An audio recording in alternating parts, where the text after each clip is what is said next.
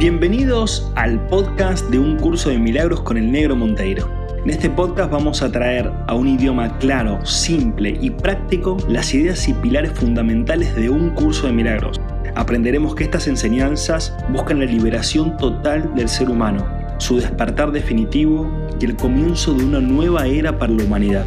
¿Me acompañas en esta maravillosa aventura?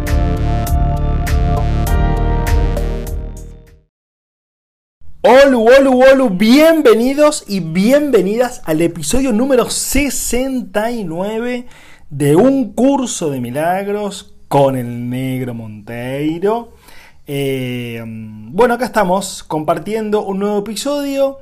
Eh, vamos a seguir adentrándonos en el capítulo 6 del libro las lecciones del amor. Las lecciones del amor, estábamos en el título que dice el mensaje de la crucifixión. Habíamos hecho la primera parte, habíamos hecho, perdón, la introducción que fue el 67, el 68 que fue la primera parte del, del episodio, o sea que del mensaje de la crucifixión, y ahora seguimos con el 69 y después le vamos a tener que meter un 70 también para cerrar porque quedan un par de hojitas más que están súper potentes y súper y super hermosas. Acordate que todos los meses están los retiros, eh, están los talleres, taller online, taller presencial. Eh, te puedes entrar en mi Instagram, arroba negro monteiro, y hay un montón de, de, compartir, de videos, de charlas, de inspiraciones, de todo, de vivos también de Instagram. Y también mi canal de YouTube, Negro Monteiro. Así de simple. Pones en YouTube Negro Monteiro y te aparece ya el canal y ahí podés ver un montón de videos hermosos que te pueden aportar muchísimo para tu vida. Y para decir una última cosa, recién, bueno, recién a la media hora, 40 minutos, terminamos de grabar un episodio de, del otro podcast que tengo y que tenemos en realidad, que es el podcast de Brisbox Conciencia. Brisbox es un gimnasio, eh, una cadena de, gimnasios que está acá en Córdoba, que es una cadena hermosa, que es eh, de un amigo, en realidad de dos amigos, del Zorro y de Toti, pero con Toti hacemos la parte de Brisbox Conciencia, porque bueno, la idea es que es llevar cada vez más conciencia a través del gimnasio. Y tenemos un podcast eh, que está en Spotify también, que se llama Brisbox Conciencia, con B larga, Brisbox Conciencia. Em, y hoy ya vamos por el episodio 16. Y hoy grabamos un episodio con Nadia Herencia, con nuestra querida y hermosa amiga Nadia Herencia, hablando de mediumnidad. Así que ya está por salir la semana que viene el episodio grabadito. Así que bueno, para los que quieran escuchar un poco más, también hacemos en el podcast de Brisk, Box Conciencia, hacemos también este, todo este despertar de la conciencia. así que si quieren escuchar un poquito más y escuchar otras personas también que les puedan aportar, súmense al podcast. Dicho todo esto, vamos a pasar al eh, episodio de hoy, el número 69. Y me encanta porque acá nos habla Jesús directamente y nos habla un poco de esto de, de que todos somos maestros, ¿no? De, que todos somos maestros y somos alumnos a la vez, las dos cosas, somos maestros y somos alumnos, y tenemos la capacidad de elegir como alumnos seguir a ciertos referentes, eh, creo que todos lo hacemos, todos tenemos nuestros referentes en la vida, ya sean personas que están acá físicamente, en este mundo, familia, amigos o personas que quizás no conocemos físicamente, pero nos tenemos como referentes y también referentes espirituales. ¿sí? Entonces, para mí, por lo menos en mi experiencia de vida, ya hace varios años, que, uno de mis grandes referentes es el maestro y hermano, porque también es mi hermano, y amigo, porque también es mi amigo, que es Jesús. ¿sí? Para mí es un maestro, me inspira tremendamente cada vez que, que leo algo relacionado con él. Cada vez que me conecto también mental y emocionalmente, ¿no? Porque él tiene la capacidad, como todos, de, mandarnos telepáticamente ciertos mensajes o inspiraciones para que nosotros podamos tener más claridad en nuestra vida. Si lo practica funciona. Entonces vamos a entrar a sus palabras, por lo menos compartidas a través de un curso de milagros. Y dice, he dejado perfectamente claro que soy como tú y que tú eres como yo pero nuestra igualdad fundamental solo puede demostrarse mediante una decisión conjunta. O sea, ya empieza diciéndote, che, somos iguales. O sea, somos los dos los hijos de Dios. O sea, somos los dos hermanos, ¿no? Y te dice, eres libre, si así lo eliges, de percibirte a ti mismo como si te estuvieran persiguiendo. O sea, sos libre de elegir, mientras escuchamos a la, a la chicharra o a la cigarra acá en casa, en el, jardín que están ahí a pleno con el calor que hace hoy.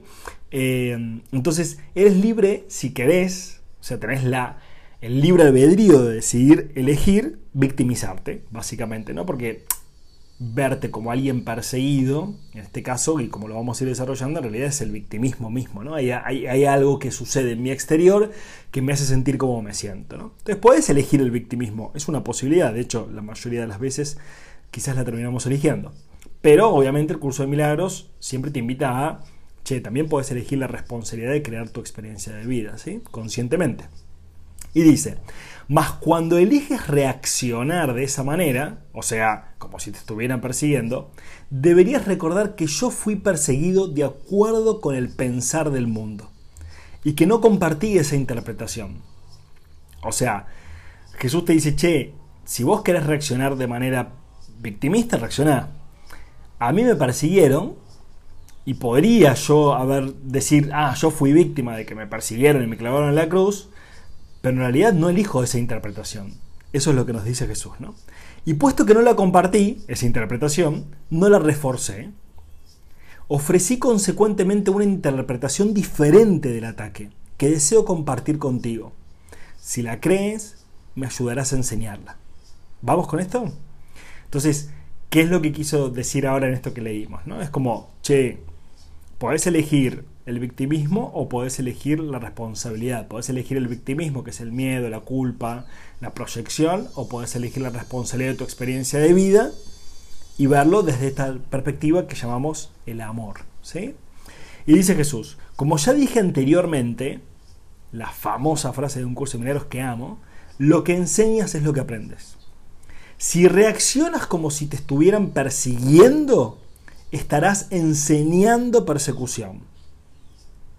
Si reaccionas como si te estuvieran persiguiendo, estarás enseñando persecución. O sea, si reaccionas en tu vida cotidiana, con tu pareja, con un amigo, con una amiga, con tu trabajo, con un cliente, con un compañero de trabajo, con un jefe, con el gobierno, si reaccionas mediante el victimismo, que eso es la persecución, si reaccionás mediante el victimismo y hablas y opinás y actuás mediante el victimismo, eso te lo vas a estar enseñando a vos misma y a vos mismo.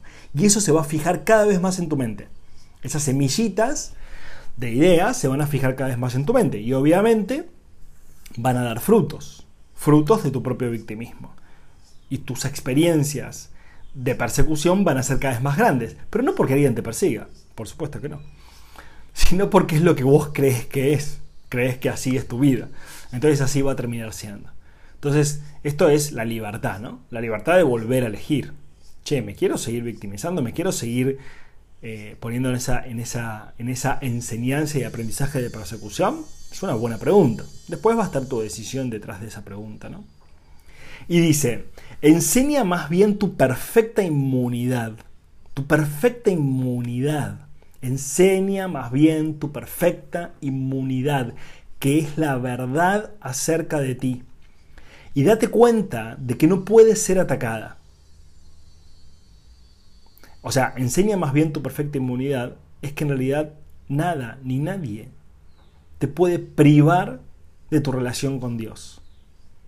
En tu propia mente, en tu propio corazón. Nada ni nadie te puede privar de cómo elegir percibir la experiencia que estás viviendo. Nada ni nadie te puede privar. Solo vos elegís cómo pensar y cómo sentir cualquier experiencia dada. O sea, vos elegís la percepción. Vos elegís el significado que le das a tu pasado, el significado que le das a este momento y el significado que le das a tu futuro. Eso lo elegís vos. ¿Sí? Sos libre de elegir. Entonces eso quiere decir que sos perfectamente inmune no trates de protegerla, dice un curso de milagros, pues de lo contrario creerás que es susceptible de ser atacada.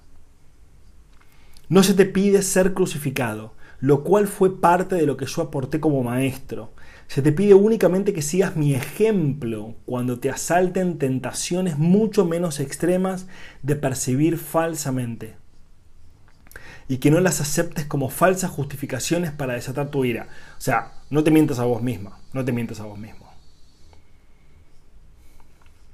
No te, es lo que hace el ego, ¿no? Se autojustifica, justifica por qué tal cosa, porque a mí me hicieron, porque a mí me pasó, porque tal cosa, porque vos, porque aquel, porque lo otro, con tal de no hacerte responsable de tu experiencia de vida.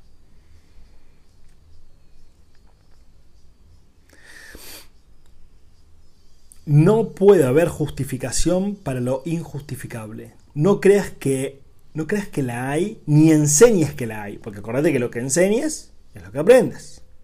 Y lo que aprendas es lo que vas a vivir. Recuerda siempre que enseñas lo que crees. Por ejemplo, ¿no? yo digo, che, para vos negro, ¿qué es el mundo? Y el mundo es un lugar increíblemente maravilloso. O sea, esto es, es demasiado hermoso el mundo, es demasiado hermosa la humanidad, es demasiado hermoso todo lo que estamos viviendo, este despertar de la conciencia masivo que hay en el mundo. Es impresionante, este florecer de la humanidad es impresionante realmente maravilloso y hermoso. Y me siento orgulloso de estar formando parte de este despertar, de este florecimiento de la humanidad, de este jardín eh, de la humanidad que cada vez está más bello, que cada vez está más hermoso, que cada vez tiene más colores y tiene más biodiversidad y tiene más amor y tiene más presencia y se puede disfrutar cada vez más. Eso es lo que yo siento, eso es lo que percibo. Y obviamente esa es mi experiencia de todos los días. ¿Antes era así? No, claramente que no era así. Claramente que no era así. ¿Qué cambió? Porque la verdad que materialmente te diría que vivo más o menos igual. No hay nada que haya cambiado materialmente. Sí, obviamente tengo mi familia, todo, pero una familia no te puede dar una percepción amorosa del mundo. Si no, todos, todos tenemos familia, todos percibiríamos el mundo de forma amorosa. El cambio de mi autopercepción yo cambié como yo me veía a mí mismo. Y al, cambiar como yo me veía a mí mismo, porque ahora me veo como un ser hermoso y maravilloso y pleno y satisfecho y grandioso y poderoso y bellísimo, porque yo soy bellísimo, yo soy hermoso, yo soy poderoso porque yo estoy creando mi experiencia de vida. Yo soy un santo, yo soy el santo hijo de Dios, como dice el curso de milagros. Cuando vos te ves así, ves todo así. Porque vos ves a los demás no como son, sino como te ves a vos. ¿Sí? Se llama proyección. Entonces, si estás proyectando un poco, puedes volver a elegir cómo, cómo, cómo ver, cómo ver, ¿no? Entonces dice, cree lo mismo que yo y llegaremos a ser maestros de igual calibre. Gracias Jesús, ahí estoy en el camino. Y dice, tu resurrección es tu redespertar. O sea, te tenés que morir para redespertar. Y que no morir literalmente físicamente, ¿no? sino que lo que se tiene que morir es lo que eras, porque lo que eras era lo que te hacía daño. Lo que eras, lo que eras, lo que vos creías que eras. Yo tuve que morir varias veces, no fue una sola vez, ¿no? Morí varias veces y seguiré seguirán muriendo partes de mí que ya no tienen que ver conmigo, que son parte de, de lo que yo era. Entonces, cada vez que muere una parte de mi ego, surge una parte más de mi ser. Entonces vas ganando cada vez más espacio, tu ser va ganando cada vez más espacio en tu mente y tu ego va reduciéndose. ¿Sí? Como si fuera un tumor o un cáncer ¿no? que tiene una remisión espontánea, va, va remitiendo, se va yendo, se va yendo, se va yendo, se va yendo. Entonces, claro, tenés más energía, te sentís mejor, tenés más claridad, etc. ¿no? Yo soy el modelo del renacimiento. Pero el renacimiento en sí no es más que el despuntar en la mente de lo que ya se encuentra en ella. Es como un velo que se cae, ¿no? Dios mismo lo puso allí y por lo tanto es cierto para siempre. O sea, está en tu mente y está en mi mente porque Dios mismo lo puso, lo, puso allí y es cierto para siempre. Yo creí en ello y por consiguiente lo acepté como la verdad. Lo acepté como la verdad. Lo acepté como la verdad, porque si aceptas la verdad de tu renacimiento en tu interior, quiere decir que no vas a alimentar más el miedo, la culpa, la mentira, el victimismo, no lo vas a alimentar más. Yo creí en ello y por consiguiente lo acepté como la verdad. Ayúdame a enseñárselo a nuestros hermanos en nombre del reino de Dios. Pero cree primero que es verdad, pues de lo contrario enseñarás mal. O sea, si vos seguís creyendo que el victimismo está justificado, que el miedo está justificado, que la ira está justificada, que el control está justificado, que el apego está justificado, que el amor proviene de los que están afuera de vos, tu pareja, tu familia, tus hijos, tus amigos. Si vos crees que está justificado tu historia personal, seguir defendiéndola. Si vos crees que está justificado defender tus creencias y tus ideas, apegarte a tus ideas y tus creencias. Si vos crees que está justificado, entonces no vas a poder ir por ese camino. Porque no lo estás eligiendo, básicamente. ¿Sí? Pero ese camino siempre va a estar ahí para vos. Ayúdame a enseñárselos a nuestros hermanos en nombre del reino de Dios, pero cree primero que es verdad, pues de lo contrario enseñarás mal. Mis hermanos se quedaron dormidos durante la supuesta agonía del huerto. Pero yo no pude haberme indignado con ellos porque sabía que no podía ser abandonado. Lamento cuando mis hermanos no comparten mi decisión de oír solamente una voz, pues eso los debilita como maestros y como alumnos. Con todo, sé que no pueden realmente traicionarse a sí mismos ni traicionarme a mí, y que sobre ellos es donde todavía tengo que edificar mi iglesia. No o sea, está hablando un poco del adormecimiento, ¿no? de, los que todavía a veces caemos en la tentación de elegir a nuestro ego, ¿no? A veces lo, elegimos todo el día, a veces lo elegimos cada tanto, pero caemos en esa tentación de no elegir a nuestro ser, no elegir el amor, ¿no? No hay ninguna otra alternativa al respecto porque únicamente tú puedes ser la roca de la iglesia de Dios. únicamente tú puedes ser la roca de la iglesia de Dios. Que es lo que yo estoy siendo ahora, ¿no? Yo como el negro Monteiro estoy eligiendo conscientemente, y ya lo vengo eligiendo hace tiempo, ser la roca de la iglesia, o una de las rocas de la iglesia de Dios. Esto es una terminología obviamente muy cristiana, de la cual yo me fui familiarizando y antes nada que ver ni con la iglesia, ni con Dios, ni con nada. Eh, y en realidad obviamente son símbolos, son significados, ¿no? Si querés llamarle eh, ser parte de la fuente universal o de la inteligencia universal, o del amor incondicional, o, del, o de, como vos le quieras llamar, básicamente, ¿sí? Pero ser parte de eso, ¿no? Allí donde hay un altar, hay una iglesia. O sea, el altar siempre sos vos, es tu corazón, ¿no? Y la presencia del altar es lo que hace que la iglesia sea santa. O sea, quiere decir que todos tenemos la posibilidad de ser una iglesia, no de hacer estructuralmente una iglesia, ¿no? Como una casa, un templo o algo así, sino de serlo. O sea, todos tenemos la capacidad de ser una iglesia porque todos tenemos el altar en nuestro interior. El altar del reino de los cielos y de Dios y de Cristo lo tenemos en nuestro interior. Como yo lo estoy sintiendo ahora lo estoy compartiendo. Y sigue diciendo, y acá va un poco eh, mirando un poquito las iglesias de este mundo, ¿no? las iglesias o los templos o las religiones de este mundo. Y dice Jesús, la iglesia que no inspira amor tiene un altar oculto que no está sirviendo al propósito para el que Dios lo destinó. Vamos de vuelta. La iglesia que no inspira amor sería la iglesia que inspira fundamentalmente el miedo y la culpa. El miedo y la culpa, ¿no? que, sus pilares fundamentales en las cuales transmiten el mensaje son a través del miedo y la culpa. Si son a través del miedo y la culpa, son a través del juicio, por supuesto, ¿no? Porque si yo digo que vos sos culpable, lo que estoy haciendo es emitir un juicio. O sea, estoy creyendo que soy más que Dios, básicamente. Entonces, la iglesia que no inspira amor, o sea, la iglesia que inspira miedo y culpa, tiene un altar oculto que no está sirviendo el propósito para el que Dios lo destinó. ¿Sí? Entonces ahí va a estar en que vos distingas en si escuchás, seguís o tenés como referente a ciertas iglesias o templos o religiones o paradigmas espirituales, porque a veces no es una religión o no es una iglesia o no es un templo, sino que también hay paradigmas espirituales, también un poco New Age, pero que igualmente van de la mano del miedo y de la culpa. ¿sí? Entonces ahí está en que tengas discernimiento. ¿sí? Y dice, tengo que edificar su iglesia sobre ti porque, porque quienes me aceptan como modelo son literalmente mis discípulos. Yo, por ejemplo, acepté como modelo a Jesús, ¿no? Porque Jesús, una de las cosas que enseñó y que amo en su enseñanza, es el amor incondicional. Es el amor incondicional. Es que todo está dentro tuyo y que vos sos el creador de tu realidad. O sea, una de las cosas, resumiéndolo, una de las cosas que amo de Jesús es que te dice, che, vos sos 100% responsable de tu experiencia de vida. Si querés te doy una mano, si querés te ayudo a que te puedas ir dando cuenta, si querés te acompaño en el camino. Pero es tu responsabilidad darte cuenta de eso o querer seguir durmiendo, digamos, en el victimismo de tu ego. Y dice, así que por eso me considero un discípulo, ¿no?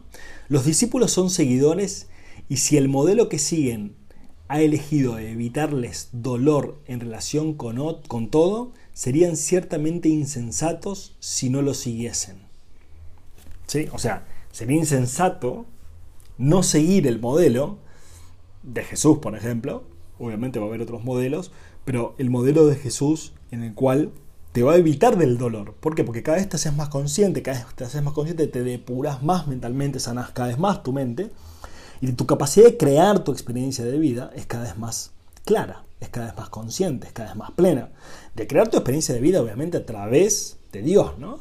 Porque en realidad vos no te creaste a ti mismo, vos, no te creaste a, ti mismo, vos no haces nada por tu cuenta.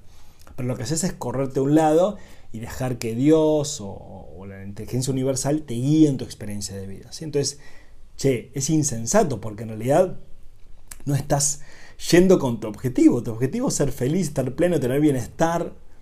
Bueno, entonces tenés que seguir un referente que inspire el bienestar.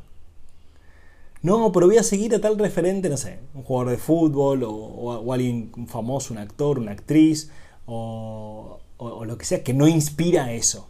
O un político o, o también un familiar, un papá o una mamá que los tomás como referentes, pero no inspiran realmente el amor, no inspiran a hacerte responsable de tu experiencia de vida, porque esas personas se victimizan, y si se victimizan, ya sabes lo que vas a aprender, y después lo vas a enseñar, y lo que enseñas es lo que aprendes. Entonces, che, ¿qué referentes tengo que me inspiren a encontrar el amor dentro de mí, ampliar mi conciencia, hacerme responsable de mi experiencia de vida y a crear una vida, una experiencia de vida maravillosa con más conciencia? Bueno, seguí ese referente.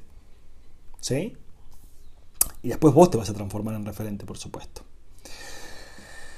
Seguimos un poquito más. Elige por tu bien y por el mío demostrar que el ataque más atroz a juicio del ego es irrelevante. Tal como el mundo juzga estas cosas, mas no como Dios sabe que son, fui traicionado, abandonado, golpeado, atormentado y finalmente asesinado. Esto tal como el mundo juzga, ¿no? como la historia de la humanidad hasta ahora ha juzgado, ¿no? como que Dios fue asesinado. Eh, Dios. Bueno, también es Dios, ¿no? Jesús fue asesinado. Pero Jesús parece que acá en el curso de milagros que está mostrando de que no. Y dice, está claro que ello se debió únicamente a las proyecciones de otros sobre mí, ya que yo no le había hecho daño a nadie y había curado a muchos. Seguimos gozando de perfecta igualdad como alumnos, aunque no es necesario que tengamos las mismas experiencias. El Espíritu Santo se regocija cuando puedes aprender de las mías y valerte de ellas para volver a despertar. Ese es su único propósito y es la única manera en que yo puedo ser percibido como el camino, la verdad y la vida. El camino, la verdad. Yo soy el camino, la verdad y la vida. Oír una sola voz nunca implica sacrificio.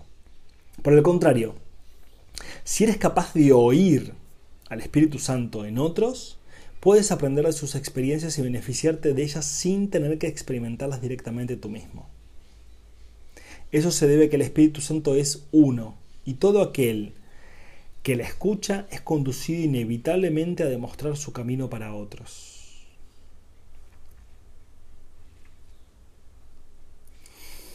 Vamos a ir dejándolo por acá. Me quiero quedar con, con esto de que todos somos maestros y todos somos alumnos y que todo el tiempo estamos enseñando y todo el tiempo estamos aprendiendo.